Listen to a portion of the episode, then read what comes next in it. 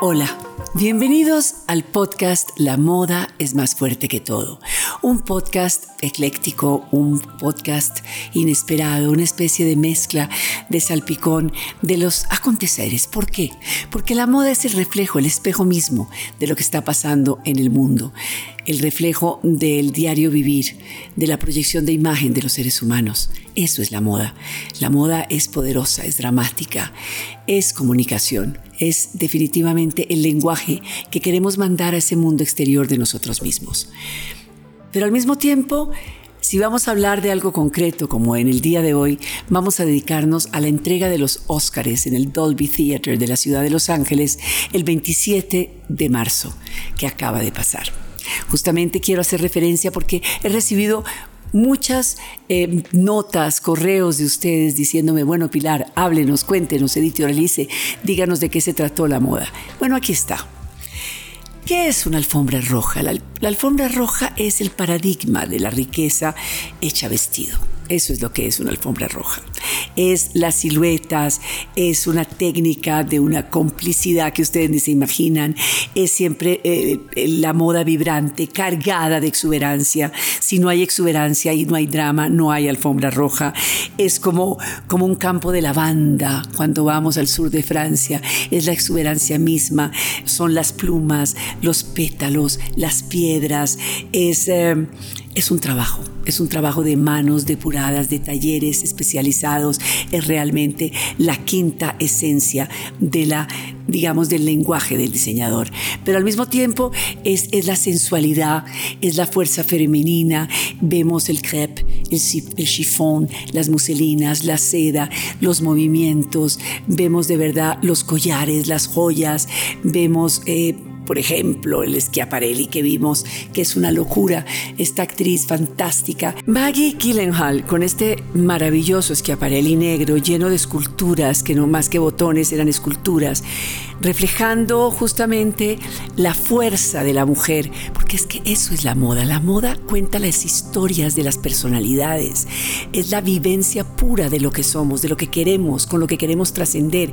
Ese traje de escote batú, en ese terciopelo negro, con esos botones que de verdad les digo, esculturas puras de Schiaparelli, porque tenemos que recordar que Elsa Schiaparelli, esta niña nacida en Roma, en el Palacio Orsini, del que tantas veces he hablado, esta condesa, elegantísima que llegó a irrumpir en el París de Chanel, en el París gobernado por Paul Poiret y por Gabriel Chanel, llegó a inventarse justamente la no les voy a decir que la comercialización de la moda, pero sí la publicidad de la moda. Schiaparelli se inventó el fucsia en la moda. No había habido nunca un traje fucsia hasta Schiaparelli. No había habido una langosta pintada por Dalí sobre un vestido hasta Schiaparelli. Bueno, pues lógicamente Maggie quiso vestirse de Schiaparelli con este vestido negro porque está impersonando la dirección y la vida de The Lost Daughter que justamente que protagonizó esta inglesa fantástica Olivia Colman, que ya es ya lleva varios, creo que uno o dos Óscares en su vida, porque es tal vez lo más impresionante,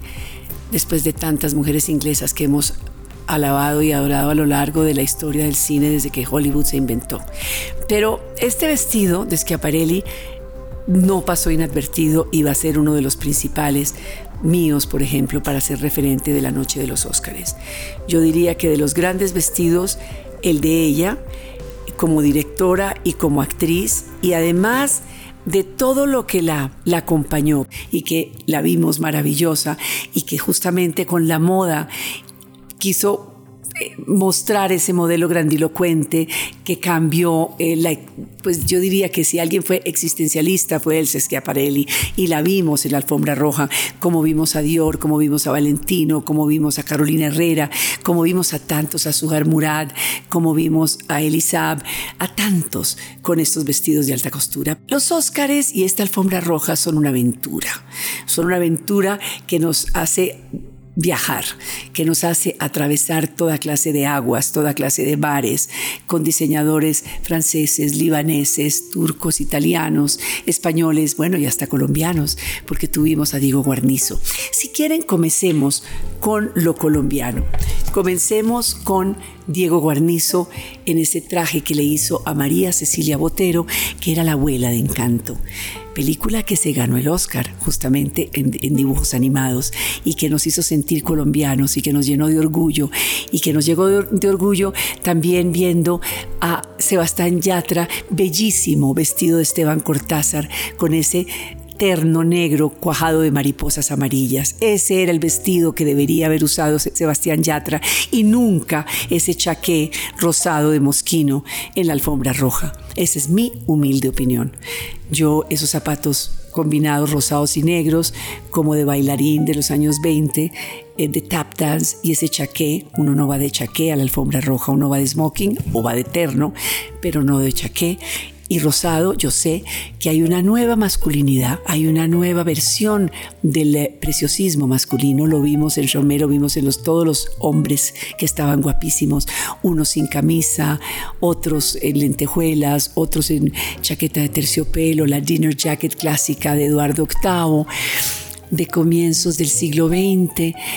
El hombre, el hombre se está encontrando con esta nueva vanidad y esta nueva masculinidad que me encanta, pero lo de Yatra en la alfombra roja, desacertado, en el escenario, acertadísimo. Y bravo, bravo a Esteban Cortázar por esa divinidad de diseño y bravo a Diego Guarnizo por el vestido de María Cecilia Botero. Y ahora vamos a hablar de Carolina Gaitán. Carolina Gaitán, esta actriz y cantante colombiana, ella no pasa desapercibida nunca, ni por su voz ni su particular estilo de vestir. Me parece que en esta ocasión la cantante colombiana no decepcionó, o por lo menos a mí no me decepcionó. Ella, la forma como posó frente a los reflectores de las cámaras, con este vestido rosa satinado, asimétrico, de Tony Ward Couture, que cumplió con la premisa que les digo antes, que hay que destacarse, hay que diferenciarse, una prenda drapeada, con precisión alrededor de su figura, lleva una gran capa con mangas extra gigantes, que es la tendencia en estos momentos, las hipermangas, la hizo lucir grandiosa en la alfombra roja. Pero, ojo, esta cantante maravillosa que le dio voz a Pepa Madrigal en Encanto, completó su vestido, en mi humilde opinión, desafortunado, con unos zapatos de tacón transparentes y brillantes. Sí, son los zapatos adecuados, no ha podido escoger unos mejores zapatos, pero le quedaban grandes. Carolina, no puede uno atravesar la alfombra roja con unos zapatos grandes, porque al posar inmediatamente les dibujan todo lo que tienes puesto. Como decía Mademoiselle Chanel, lo primero y lo último son los zapatos. Es lo que marca el estilo, es lo que te da ese tono, es el fetiche de la moda, es lo que de verdad te, catapulta, te, te dispara, te sube a la estratosfera. Y tus zapatos eran preciosos, pero te quedaban grandes. Los aretes de diamantes largos, perfecto, porque te hicieron ver como una actriz de, de antaño, del viejo Hollywood, de la época dorada de Hollywood. Tu melena linda, divinamente arreglada, con unos pelitos pegados en las sienes me encantó porque se fue un toque moderno. Eh, de verdad que me encantó Carolina Gaitán, me fascinó su vestido, igual el amarillo con el que medio trató de presentarse en el escenario porque la sacaron de taquito. La bofetada no fue solamente la de Will Smith para defender a su esposa que le dio al presentador, que eso ni, ni lo mencionemos porque fue aterrador, sino la que le dieron a Carolina que estaba empezando a mover los hombros, a contonearse, a cantar con su lindo palabra de honor amarillo, canario precioso y justamente la sacaron de taquito. ¿Por qué? Pues seguramente porque consideraron que no era suficientemente conocida, que iba a bajar el rating y metieron unas divas con renombre internacional, no sé. Pero de todas maneras felicito a Carolina, me encantó cómo estaba vestida. Me encantó cómo estaba arreglada, su style, su color. Esta niña de Encanto y Sebastián Yatra. Definitivamente el talento colombiano es incontestable. Si contamos con los dedos de la mano que hubo en la alfombra roja varios diseñadores colombianos, en el caso de Diego Guarnizo con María Cecilia Botero, en la ceremonia a Sebastián Yatra con Esteban Cortázar, eh, una actriz emergente con Silvia Cherasi, pero yo no puedo dejar de nombrar a la diva de divas, Sofía Vergara. Sofía Vergara, bellísima en la fiesta de Vanity Fair, con un encorsetado, drapeado, resaltando su silueta, súper ladylike, súper minimal, guapísima. Wow, Sofía, bellísima en ese Elisab. Pero si tuviera que hacer una lista, mi favorita de la noche se llama Zendaya. Zendaya en Valentino, en alta costura, porque la, la, alfombra roja es sinónimo de la alta costura. Para eso sirve la alta costura, para recordarnos la trascendencia, la historia, el peso de la moda, la manualidad, la minuciosidad de la memoria de las manos en los talleres. Esta falda de Valentino en, piedras, en lamé y en lurex y piedras aplicadas con cola, esta, esta blusa corsetada, corta, porque Zendaya tiene la edad, la euforia de juventud, como su serie, de llevar esto con estos múltiples brazaletes de brillantes, casi sin maquillaje, un peinado despeinado a lo Audrey Hepburn, espectacular. Luego, si seguimos, podemos saltar de esta belleza de vestido de Zendaya al desacertadísimo vestido de Nicole Kidman. Nicole tenía el color que más le conviene, que es este azul grisáceo perla maravilloso, pero un abullonamiento sobre, sobre el abdomen innecesario para una silueta tan fantástica como la de Nicole, un vestido demasiado rebuscado y no se puede notar tanto la moda. La moda debe pasar casi que inadvertida en el sentido de que no puede molestar. El vestido de Jessica Chastain, que yo diría que estaba mejor vestida en el after party de Vanity Fair, que siempre hace que las mujeres se cambien. Ese vestido de Jessica Chastain tornasolado, pues tenía un bellísimo corsé, muy a lo, a lo sirenita, en la cadera un drapeado bellísimo, pero acá, pero los ruches de la falda que hizo el diseñador pues la verdad a mí no me mataron. Es un Gucci, nada más Gucci que el vestido de Jessica Chastain, nada más Alejandro Michele que este vestido, pero eh, esos retales del final los habría podido obviar. Realmente le quitaron fuerza a un vestido que tenía la parte de arriba maravillosa. La personificación que hizo de Tammy Faye sobre su historia, sobre todo lo, que rodeó la historia del SIDA y del AIDS en esos momentos, ella, ella de verdad se empoderó con esta mujer y es un Oscar muy, muy, muy merecido. Venus y Serena Williams, ¿qué les puedo decir? Desacertadísimas, este par de campeonas, de tenistas fantásticas. Es que no hay que mostrar tanto. Es decir, es que los escotes, los escotes y los vestidos, las dos tenían dos diseñadores diferentes. Em, yo creo que Venus y Serena nunca habían estado. Me gustaron los guantes del vestido de Venus, era de Elizabeth. El vestido no me mata ese color, ese color curuba con el negro, pero las aplicaciones de Elizabeth lindas. Pero eh, el, de, el, de, el de Serena era Gucci. Tal vez a los actores, por impersonar a tantos personajes y tantos caracteres, se les van las luces. Y definitivamente la entrega de los Oscars para Will Smith será recordada para su familia como que su papá recibió el Oscar, pero para el mundo como un hombre que perdió los estribos, que se le fueron las luces y yo creo que tuvo mucho que ver el vestido de su mujer. Ese Jean-Paul Gaultier inmenso, infinito, que no terminaba nunca y que ella no sabía manejar, no supo manejar, no la dejaba moverse. La moda no puede incomodar de esa forma. La moda no puede incomodar, pero al mismo tiempo tampoco puede ser como Kristen Stewart, a quien admiro y me fascina y adoré como Diana de Gales en Spencer. Eh, ella estaba, ella es embajadora de Chanel, estaba como en un Chanel bellísimo pero así como Nicole Kidman, que estaba en Armani Privé, también yo la sentí incómoda, con un color bellísimo, pero incómoda.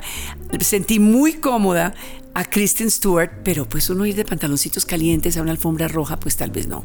Unas piernas espectaculares eran las piernas de Marlene Dietrich, que se puso esos pantalones calientes en los años 30 justamente para cantar Money, Money, Money en un cabaret en Berlín pero no era para la alfombra roja. Bueno, estas son las opiniones mías de moda. Para esta moda es más fuerte que toda, para ustedes. Pero definitivamente quisiera cerrar con la absoluta elegancia de Penélope Cruz, otra embajadora de Chanel, bellísima. Más de 850 horas tuvieron las manos minuciosas del taller de Chanel bordando ese vestido de paño holter con botones forrados en seda y ese moño en azabaches, onix, perlas y brillantes de Swarovski que hacían el, el, el nudo de papillon de corbatín sobre los hombros de Penélope. Bellísima, esas ondas años 40 que fue el styling y el maquillaje que le hicieron, preciosa. De verdad, nos hizo, o por lo menos a mí, me hizo recordar el, Hollywood de los años 30, la época dorada, o, los mismos Hollywood de los años 50 de Marilyn, de Sofía Loren, o de, o de Gloria Swanson, o de la misma Greta Garbo. Esos son los nombres de las alfombras rojas. Eso es lo que nos debe producir una alfombra roja. Nos debe erizar, nos debe emocionar, nos debe sensibilizar, nos debe alejar de las tristezas y miserias del mundo real que para tanto tenemos cada día con lo que está pasando con Rusia y con todo lo que está pasando con el señor Putin. La moda vino al mundo para eso, para distraernos, es un sofisma de distracción y la alfombra roja cuenta historias y por eso debe ser dramática, emocional. Es, es lo que es la alfombra roja. Ustedes me pidieron mi opinión, ahí les queda. thank you